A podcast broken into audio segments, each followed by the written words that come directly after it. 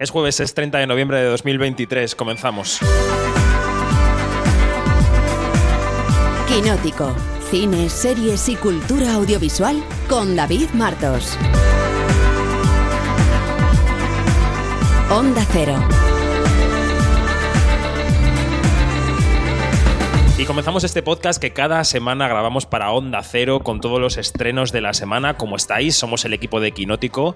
Sabéis que nos podéis encontrar en quinótico.es, la primera con K y la segunda con C, que allí tenéis cada día toda la actualidad del sector. En realidad intentamos ser el medio de referencia de la industria en español, que tenéis también una newsletter diaria que llega cada mañana a las 8 de la mañana, hora peninsular española, en los días laborables, y que en quinótico.es barra suscripción podéis saber cómo apoyar un periodismo eh, audiovisual que esperamos que sea de calidad. Y dicho esto, empezamos con el primer estreno de la semana, que en Quinótico consideramos que es una película española, el debut de Víctor Iriarte con Ana Torrent y con Lola Dueñas, que se llama Sobre todo de noche y suena así. Esta es una historia de violencia, de rabia y de violencia. Alguien pierde a alguien. Alguien busca a alguien el resto de su vida.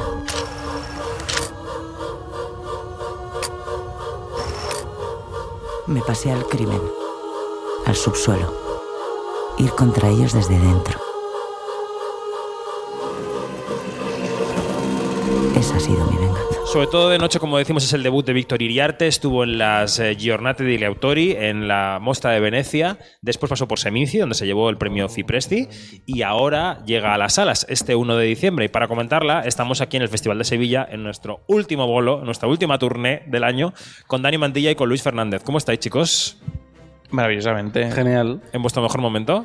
Mucho mejor que hace un ratito cuando grabamos el otro podcast. Floreciendo ahora mismo. El otro podcast que es el de actualidad que está en quinótico.es. Bueno, vamos a comentar sobre todo de noche una película que es muy arty, es decir, una película, diría yo, muy refugiada en la forma, para contar un, un hecho social y político de mucha trascendencia en nuestro país, que es el robo de bebés al final de la dictadura franquista y al comienzo de nuestra democracia. Es medio spoiler, pero ellos ya lo están contando en entrevistas. De hecho, lo contaron en nuestra entrevista de Semincia, así que me veo autorizado a decirlo.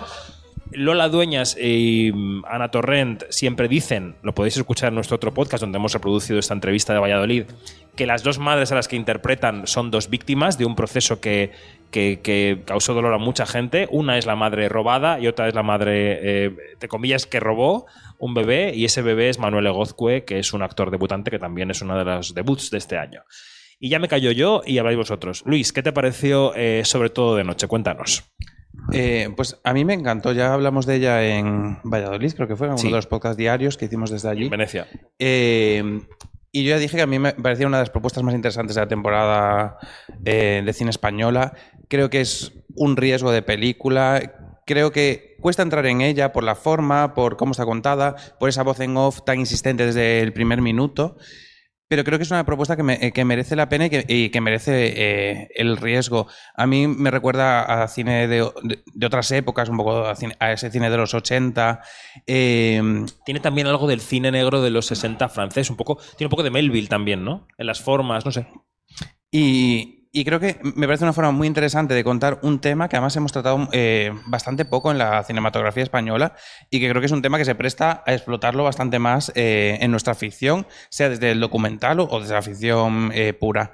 Y, y creo que merece mucha pena también por sus interpretaciones. Creo que Lola Dueñas ha tenido un año magnífico. eh, Sí, entre verdad. la Mesía, sobre todo de noche. Creo que está estupenda. Yo eché de menos en, en Los Feroz nominaciones para, para esta película, la verdad. Porque creo que es el sitio donde podríamos haberle dado un poquito de voz a. Todavía nos podemos arrebatar con ella. Sí, to- sí totalmente. Bueno, y cuando grabamos este podcast es a horas de que se sepan los Goya, que no sabemos si le van a dar algo o no. Es- Está espero, difícil. espero que tenga cabida, pero lo veo complicado con toda la competencia que hay este año. Y espero que el público sepa darle este fin de semana el hueco en la cartelera que, que se merece. Sobre todo porque creo que son propuestas que debemos premiar, al menos con la atención. Hmm. Después, eh, y pueden generar debate y pueden generar conversación. Y creo que es una propuesta que, una vez sales del cine, te permite eh, tener esa conversación en la cafetería de enfrente Total. eh, con todos los espectadores y decir qué hemos visto, cómo lo hemos visto, porque además también es una película que permite varios visionados, porque en el primero te vas a quedar con las dudas. Dani, ¿qué te pareció la peli? A a mí me parece un, de- un debut muy, muy interesante, es ex- exigente también, pero creo que es la clase de, de película que eh, en los últimos tiempos eh, también habíamos demandado de, de estas presentaciones que fueran menos co- cotidianas, personales, como que me gusta encontrarme un ejercicio de, de estilo tan, tan sólido en una primera película. Y una película tan política, además. También. Eh, creo que el tercer acto no, eh, es el que menos me gusta de todos, como me quedo un poco confuso con, con la resolución, pero me, me- me sorprende mucho la apuesta formal que hace Víctor Iriarte, que es debutante, pero no es ningún novato en el mundo del cine. Lleva muchos años siendo programador en el. Festival de San Sebastián y es evidente que es una eh, persona que respira cine. Y, y me llama mucho la atención que es una película artifici- artificial en el mejor sentido de, la palabra. Y además también creo que eso conversa directamente con la elección de, sus dos actrices. Yo siempre digo que ahí se puede eh, ser muy natural cuando se, cuando se interpreta y hay actores que actúan. Como puede ser Kate Blanchett, como puede ser Lola Dueñas y como puede ser Ana Torrent. Sí. Y aún así, eh, mira que Ana me parece que es una actriz que tiene una trayectoria como irregular en su cine, también es parte de la gracia, porque la hemos visto crecer, después tuvo tesis, tuvo yoyes, es una carrera muy interesante. Y aquí en un papel que podría estar tan enco- encorsetado, tiene una de mis escenas favoritas del año, en una clave mucho más naturalista. Eh, y, y me gusta mucho. Y has destacado el año de Lola Dueñas, pero el año de Lola Torrent también Ana es, Torrent. es muy. eh, Uy, de verdad. es, que, es que son una, son una. Ana, Tor- Ana Torrent. Yo en ese sentido Mm. quiero decir que a mí me parece mucho más encomiable el trabajo que realiza Ana Torrent, en, sobre todo de noche, que en cerrar los A ojos. mí me gusta mucho lo que hace cerrar los ojos también, ¿eh, Ana Torre? A mí me parece lo mejor. Sin, si, eh, si hubiera algo bueno en cerrar los ojos, te falta decir. Exacto, sería Ana Torrent, por supuesto. Pero creo que. No no seáis eh, creo que en, en sobre todo de noche está eh, maravillosa. Y la, la música también me gustaría destacarlo. Y sobre todo, cómo es una película que va mutando. Eh, eh, eh, literalmente en cómo se rueda, en los recursos que va utilizando, los géneros que utiliza. Eh, es muy sorprendente. No va a ser para todo el mundo, eh, es, es cierto, pero es una película desafiante en el buen sentido. Y yo creo que sí que te exige entrar y te exige un compromiso con ella, porque si la ves de- desde fuera es, es, un- es más difícil de, de apreciar. Pero a mí me parece un, debut eh, a, seguir en- a, seguir de cerca para, para Víctor Iriarte, más allá de esa labor de, programador. Y veremos qué pasa en los Goya. Yo al final le he puesto de quinto candidato en mejor dirección Nobel. También un poco wishlist. Pero bueno, es bueno porque este año tenemos muchos nombres, Hay muchos nombres. peleando por esas últimas plazas. Mucho relevo. Los oyentes y las oyentes y los lectores de Quinótico podéis ver y escuchar y leer muchos contenidos sobre la película en nuestra página web. Tenéis la crítica que hicimos en Venecia, tenéis la entrevista en vídeo que hicimos en Seminci, el sonido de esa entrevista en, en nuestro otro podcast de la semana. He tirado un boli. Y también tenéis entrevista que hicimos con Víctor Iriarte en Venecia y entrevista que hicimos con Lola Dueñas junto con Fred cuando le dieron el Fred Award en Venecia. O sea que hemos dedicado mucho espacio a esta película porque nos gusta mucho. Siguiente estreno de la semana, un estreno netamente comercial, también español, eh, la siguiente entrega de la saga Ocho Apellidos, o no, que se llama Ocho Apellidos Marroquíes. ¿Español? Sí. ¿Madrid? ¿Barcelona? No, no, más al norte. ¿Y vasco? No, no, hombre, no, del otro norte, del norte bueno. Cantabria. ¿Me pone tres para Marrakech? Ponos, por favor, te lo pido, en la fila de cristianos. Virgin Mary. ¡Ay, mirad, un burrito! ¡Ay, cómo me recuerda esto al portal de Belén! Llamamos demasiado la atención. ¿Y si nos quitamos cualquier cosa que nos delate como españoles? Guillermo, Pregunta si eres cristiano. Pero un enamorado del mundo árabe, ¿eh? Cachimba, macaco... ¡Eh, no, no, no! no! ¿Agujas? No, no, no, no. que no duele. Tú la has visto, Dani, en este equipo, nosotros no la hemos visto. ¿Qué es? ¿Quién la dirige? ¿Quiénes son los actores? ¿Pertenece a la saga? ¿No pertenece a la saga? Cuéntanos un poco la ficha técnica de la película. Eh, eso se avisa antes. la- No, no, me la sé, me la sé. Eh, Álvaro Fernández Armero es el director de la película. Claro. Y la escribe Da- Daniel Castro. Tenemos por ahí a Julián López, Elena Ureta. Eh, Ya está, se acabó Michelle se acabó el No, no, me has preguntado nombres, me has, puesto, me has puesto examen, te voy a hundir. No. ¿Y sabes lo que no tenemos? Gente cántabra, ¿vale? Yo, como, como cántabro que soy, y la película, los protagonistas es una familia de santanderinos, bueno, de un pueblo ficticio que se llama Pelayos. Eh, que acaban en, Marruecos después de la muerte del patriarca, que es una pena porque eh, es Antonio Resines, que sí es cántabro, es un actor con, con mucho peso cómico y, con reclamo popular, pero yo entiendo que la película coincidió con, con la recuperación de su enfermedad. Ahora está bien, eh, es lo más importante, y no pudo estar más allá de un, de un cameíto. Eh, echo de menos eso, un poco más de Pero a ver, ordénate, Dani, porque Sí, la sí, gente no sí. se está enterando. ¿Qué? Esta película es otra parte más de las que ya han visto, ocho apellidos vascos, Es catalanes, una película etcétera, muy difícil, ¿o no? una, una respuesta muy, muy, muy complicada. Muy larga, muy larga. Es conceptualmente una secuela de ocho apellidos. No tiene nada que ver, no hay puntos en común. No están los guionistas eh, de la original, que son eh, mm, Borja Coveaga y Diego San José. Y claro, cuando se rodó esta película, no era ocho apellidos marroquíes. Cuando se montó, sí. ¿Vale? Eso es O sea que la distribuidora quiso seguir el éxito. Y Telecinco. de- la distribuidora y la, y la- y la cadena detrás tal, y la productora quisieron seguir el éxito de la saga anterior y reenfocar esta historia hacia esa saga como si fuera una especie de. No sé si decir de spin-off o de reboot o de no sé qué sería. Así es, sí. Que yo entiendo completamente la jugada. Bueno, yo, la a mí las jugada- jugadas comerciales me gustan Sí. si, el, si el producto las soporta. Y la palabra producto ya sé que provoca desmayos. Pero, es un producto, es ¿cómo un está la producto. película? Eh, a mí me parece que, que es una adaptación entendible dentro de- del universo. Si no supiera lo que hay detrás, podría, podría creérmelo más o menos. Eh, la película no está mal del todo. Quiero decir, lo negativo que tengo para ella es que no me llegué a reír mucho. Y a mí la primera ocho apellidos vascos, eh, siendo muy televisiva, por ejemplo, en las formas, me hacía mucha gracia. Y tenía los personajes muy bien escritos y había mucho gag. La segunda es espantosa y te lo dirá cualquier involucrado con ella porque se hizo demasiado rápido. Em, y aquí echo de menos como más humor. Lo que sí me funciona bastante bien es la comedia eh, romántica que hay entre el personaje de Julián López eh, y una chica que conoce, que conoce allí en, en Marruecos. Los spoilers que los descubran en la, en la sala de cine. Y mm, me parece que esa es sorprendentemente eficaz.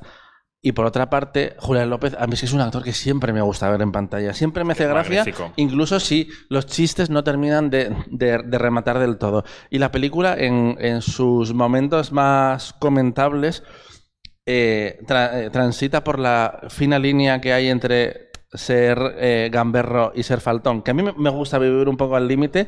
En algún momento viendo la película dije, uy, igual esto es demasiado, porque juega con los clichés que tenemos sobre los, los marroquíes, eh, pero la película tiene, tiene claro que, que, mm, que son clichés, vaya. Simplemente eso, echar de menos un poco más de reconocer a Cantabria, aunque admito que es más difícil reírse de y con los cántabros que con un vasco, que con un, que con un andaluz, con, con Yo un creo que catalán que, Revilla- tiene una cultura más clara. Revilla tenía que haber dado el salto al cine y No, haber sido no, no, no, gracias. Se me ha olvidado eso.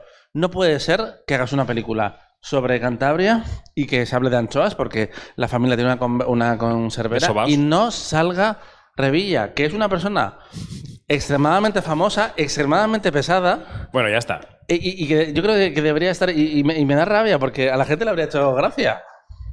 Bien. Hubiera ido toda Cantabria a verla. Efectivamente, en taxi. En taxi. No, igual los, de fuera, basta. los de fuera. Siguiente estreno de la semana. Esa semana está muy encabezada por el cine español. Hablamos de una película que precisamente ha pasado por aquí, por el Festival de Sevilla. Es Una noche con Adela de Hugo Ruiz. Ariel, antes nos contabas que tu intención hoy era hacerle mucho daño a alguien. ¿Tú sigues con esa idea? Sí, claro, por supuesto, no lo dudes. ¿Eh? ¿Qué pasa, guapa? ¿Dónde vas tan sola? Tú dices que ayudo a la gente, vale, pues ¿cómo puedo ayudarte a ti? A mí ya no me puedes ayudar. Tengo el alma putrefacta. Hola. ¿Tienes fuego? Me gustaría entender el porqué de tu plan. Satisfacción personal.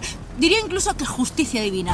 Es la historia de una mujer que es Laura Galán, en su primer gran papel protagonista después de Cerdita, que es una trabajadora de la limpieza nocturna, una persona que conduce un camión de la basura, que está entablando una conversación con un programa radiofónico que presenta Gemma Niega, que tiene mucho papel en la película, por cierto, que eso me hizo mucha gracia. Yo, que soy muy radiofónico, pues me hizo gracia a Gemma. Un saludo, Gemma, desde aquí. Y esta persona tiene un transcurso durante esa noche en la que se desarrolla la película un poco oscuro, violento y tal. Vamos a hablar de la película. Un poco. Eh, yo creo que cinematográficamente es una película interesante en el sentido de las hechuras. Creo que Hugo Ruiz sabe dónde poner la cámara, que la fotografía es interesante y tal. A mí me parece que, que la historia, eh, que, el, que el guion y los diálogos eh, podrían haber sido mejorables. Creo que ahí está la parte que cogea más de la película. No sé qué pensáis vosotros. Luis, adelante. Eh, pues co- coincido bastante contigo. Eh, yo a la película le agradezco la valentía. Al final, creo que en el cine español faltan. Eh, Puedo decirlo, sí, faltan propuestas valientes, arriesgadas, que prueben otro tipo de géneros. Siempre hablamos de que hace falta más terror, más acción, pero una acción no esta acción comercial del cine de Luis Tosar que vemos todos, los- todos los años, sino una cosa un poco más eh, de- desde el estómago, digamos. Y le agradezco la propuesta. Creo que también son papeles interesantes para las actrices españolas.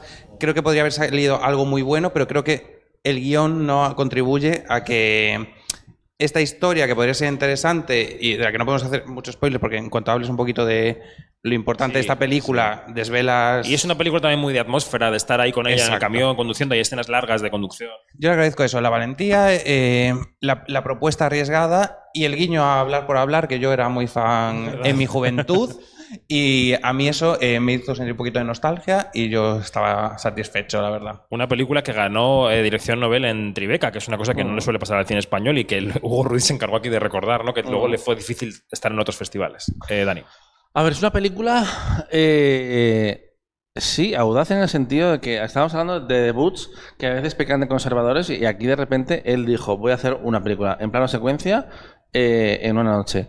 Que mm, eso lo vimos, por ejemplo, en una película que tenía él de referente, que nos lo contó aquí, que era Victoria, que a mí Victoria, Victoria me parece una, gran- una gran película que nos descubrió prácticamente a, a Laia Costa en, en toda Europa.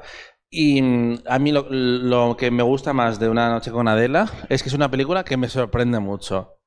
A veces puede ser para bien, a veces puede ser para mal dentro de la propia eh, mm, eh, propuesta, pero que una película te sorprenda después de ver 320 películas que creo que llevo vistas este año, que ha llegado un momento que estás un poco entumecido viendo una película, pues yo estaba eh, por momentos con la boca abierta con eh, esta película. De cómo te atreves, que, me ha sorprendido.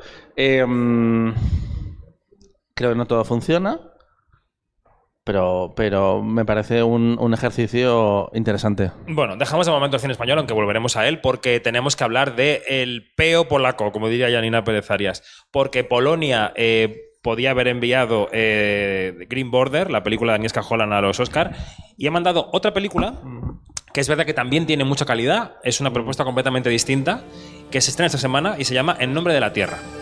¿En qué estás pensando, Yagna?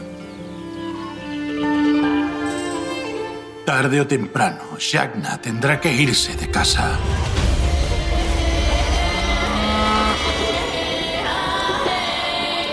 Lo que necesita esta chica es un viudo con dinero. Estoy bien como estoy. Tu madre quiere venderte. Serás la primera dama del pueblo. Debe haber algo más importante en la vida.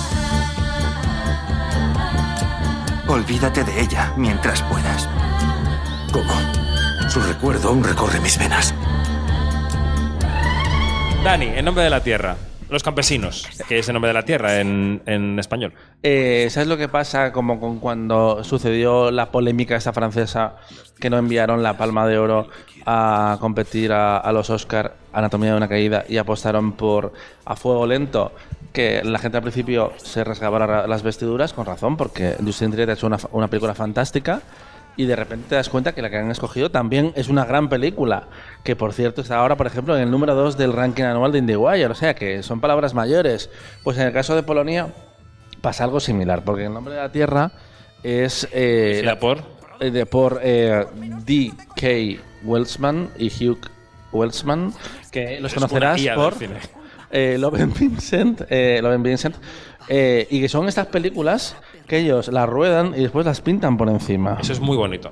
Y encima lo pintan por encima con, con una mm, con una precisión y una personalidad que no solo es no, so- que no sé, me, me- me parece muy impresionante. A veces también me preguntaba, pero ¿por qué, os, ha- ¿por qué os hacéis esto? Porque ellos han rodado la película por, deba- por debajo y la han pintado por encima. No, no, Que- es, que es que- arte sobre arte. Sí, sí, sí, me, me parece muy, muy arriesgado. A veces como que el ojo humano está un poco desconcertado viéndolo, pero al, al cabo de los 15 minutos se te olvida. Y bueno, que además es una historia muy Bueno, potente, es una adaptación de una novela ganadora del premio Nobel y que está ambientada a finales del siglo XIX y la protagonista es una campesina, una desgraciada, la, la verdad, una joven campesina que eh, está, enamorada, es- está enamorada de un zagal de su edad y se ve obligada a casarse con un campesino. Con un campesino, totalmente, sí, sí. En la campiña polaca. Eh, con, Polonia un- nunca ha sido tranquila, todo el mundo lo sabe. no, no, desde luego. Con un señor rico que es el padre del chico que le gusta. Bueno, Mm. pues al principio como que todo el pueblo le da la bienvenida, pero es un poco como bruja más que bruja, tiene ahí conexiones. en el fondo la están juzgando a muerte por debajo y están esperando todos su oportunidad de eh, decir en plan, si es que te, te lo, te lo- te lo iba buscando. Eh, y al final se convierte casi en un rato empoderador de ella, la convierte en, en víctima, en, en maltratada casi entre comillas, y ella tiene que navegar por ese pueblo opresor y, machista. E incluso con la gente que está de su lado, no termina de estarlo del todo. Es, es una historia potente que, claro, cuando tú piensas que también es, es jugar con los clichés, como decía Pablo Berger eh, esta semana en el podcast, que es que la animación es un medio, no es un género. Pues esto es un drama muy intenso, muy, muy novelesco, evidentemente de dónde viene, solo que está contado con esa técnica de animación que además vemos muy pocas veces. Total. Bueno, vamos con el rincón de Luis Fernández porque se estrena la nueva película de Digimon. Esos niños.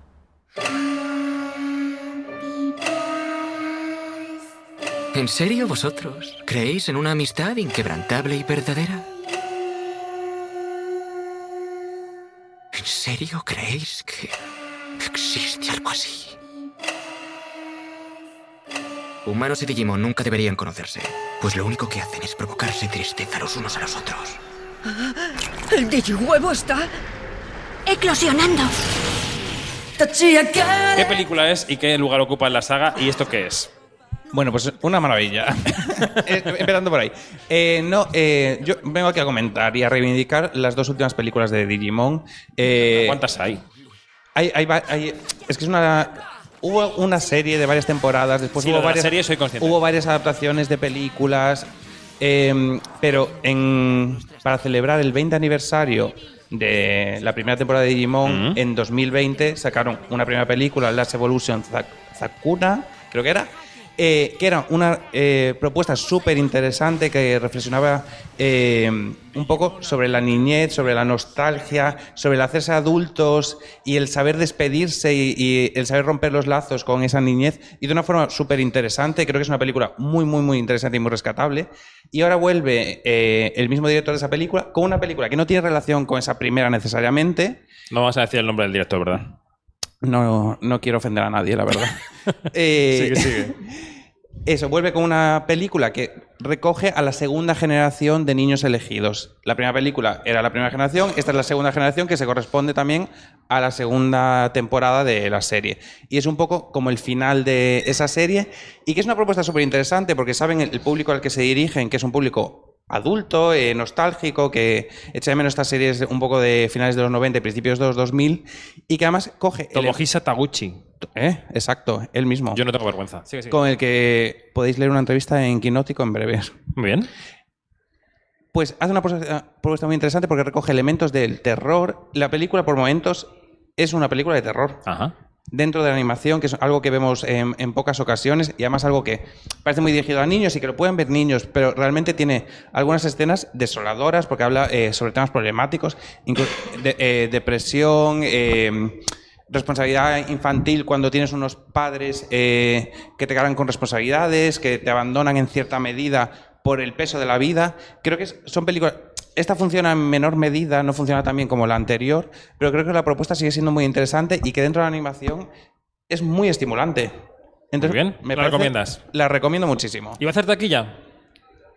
No creo, yo espero que esté en los entre los 100, 200 mil, que me parece un buen dato para una eh, saga Digimon que ha perdido mucho Lustre. mucho lustre en general, incluso en, en Japón. ¿eh? Sus películas en Japón no funcionan como las de Pokémon, ni como One Piece, ni como otras. Está en otra liga. Y hablando de terror, regresamos al cine español. Hablamos de La mesita de comedor. Y les aseguro que esta mesa, por diseño y por su nivel, les va a cambiar la vida a mejor. Les va a aportar felicidad al hogar. Es una mierda.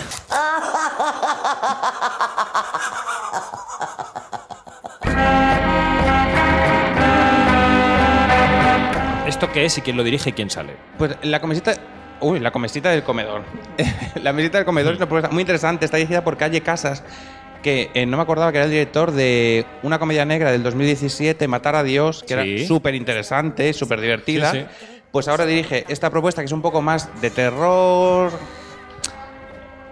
Bueno, sí, digamos un poco de terror, pero sigue manteniendo ese tono de comedia costumbrista. Es- al final es la historia de una pareja que eh, viven juntos, están buscando tener, bueno, tienen su primer hijo juntos y que resulta que el comprar una mesita del comedor se volverá la peor decisión de sus vidas. Una tragedia. Una tragedia. Eh, ese es el punto central de la película y a partir de ahí se desarrollan los hechos. No voy a decir nada porque es interesante llegar un poco... Tú sabes que Dani Mantilla está en el proceso de comprar una mesita del comedor. Es que eh, me he sentido completamente Exacto. representado. No y tienes espero- bebés, ¿no? No tienes bebés de Y momento. espero que no sea una película de terror. Ahora mismo estoy en proceso de venta de una mesa de centro. No y- sabes cómo ha y- sido y esto. comprando otra. Ha sido uno de los temas estrellas del Festival de A quien le interese podemos pasar el contacto de Dani Mantilla. ¿Y quién sale en esta película? Pues esta película está protagonizada por David Pareja, eh, que ha sido bastante premiado en Mm. festivales de, De género. de género, Mm. de cine de terror, y Estefanía de los Santos, que está estupenda en la película, que es una actriz a reivindicar, que la hemos visto en Arde Madrid, la, eh, la vimos en Grupo 7,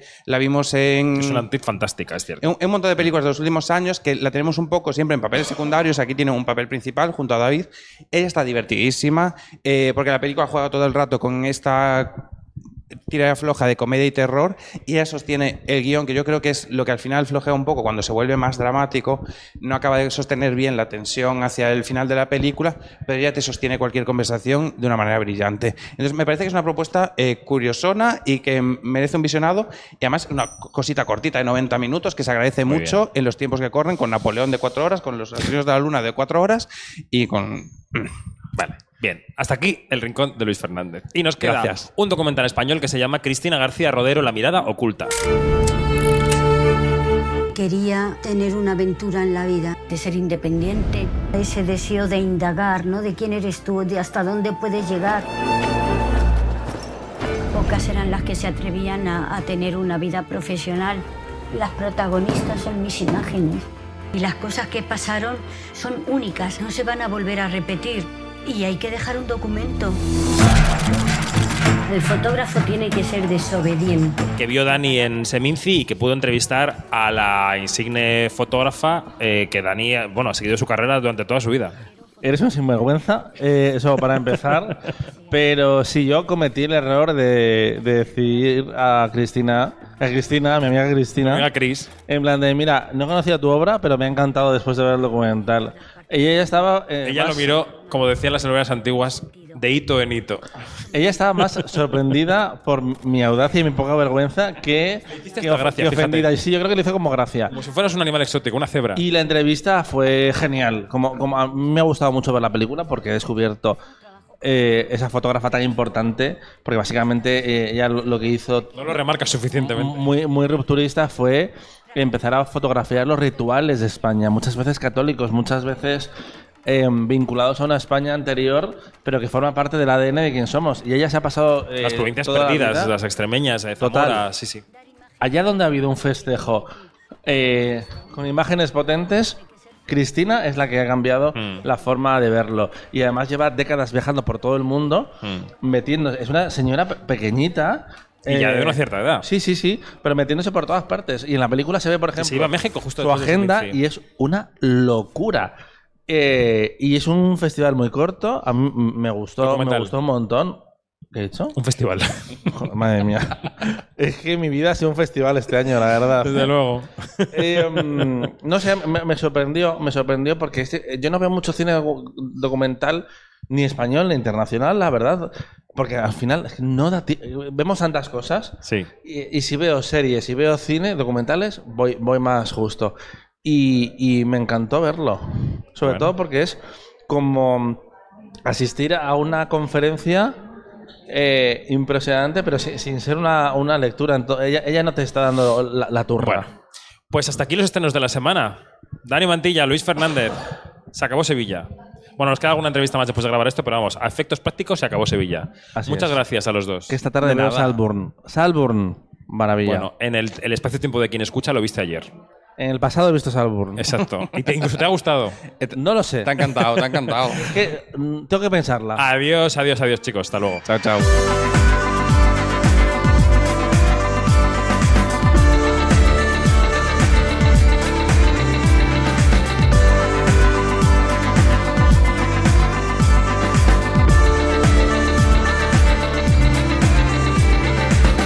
Digo que es todo. Más información en quinótico.es, la primera con K y la segunda con C, y en nuestras redes sociales donde somos Quinótico. Adiós.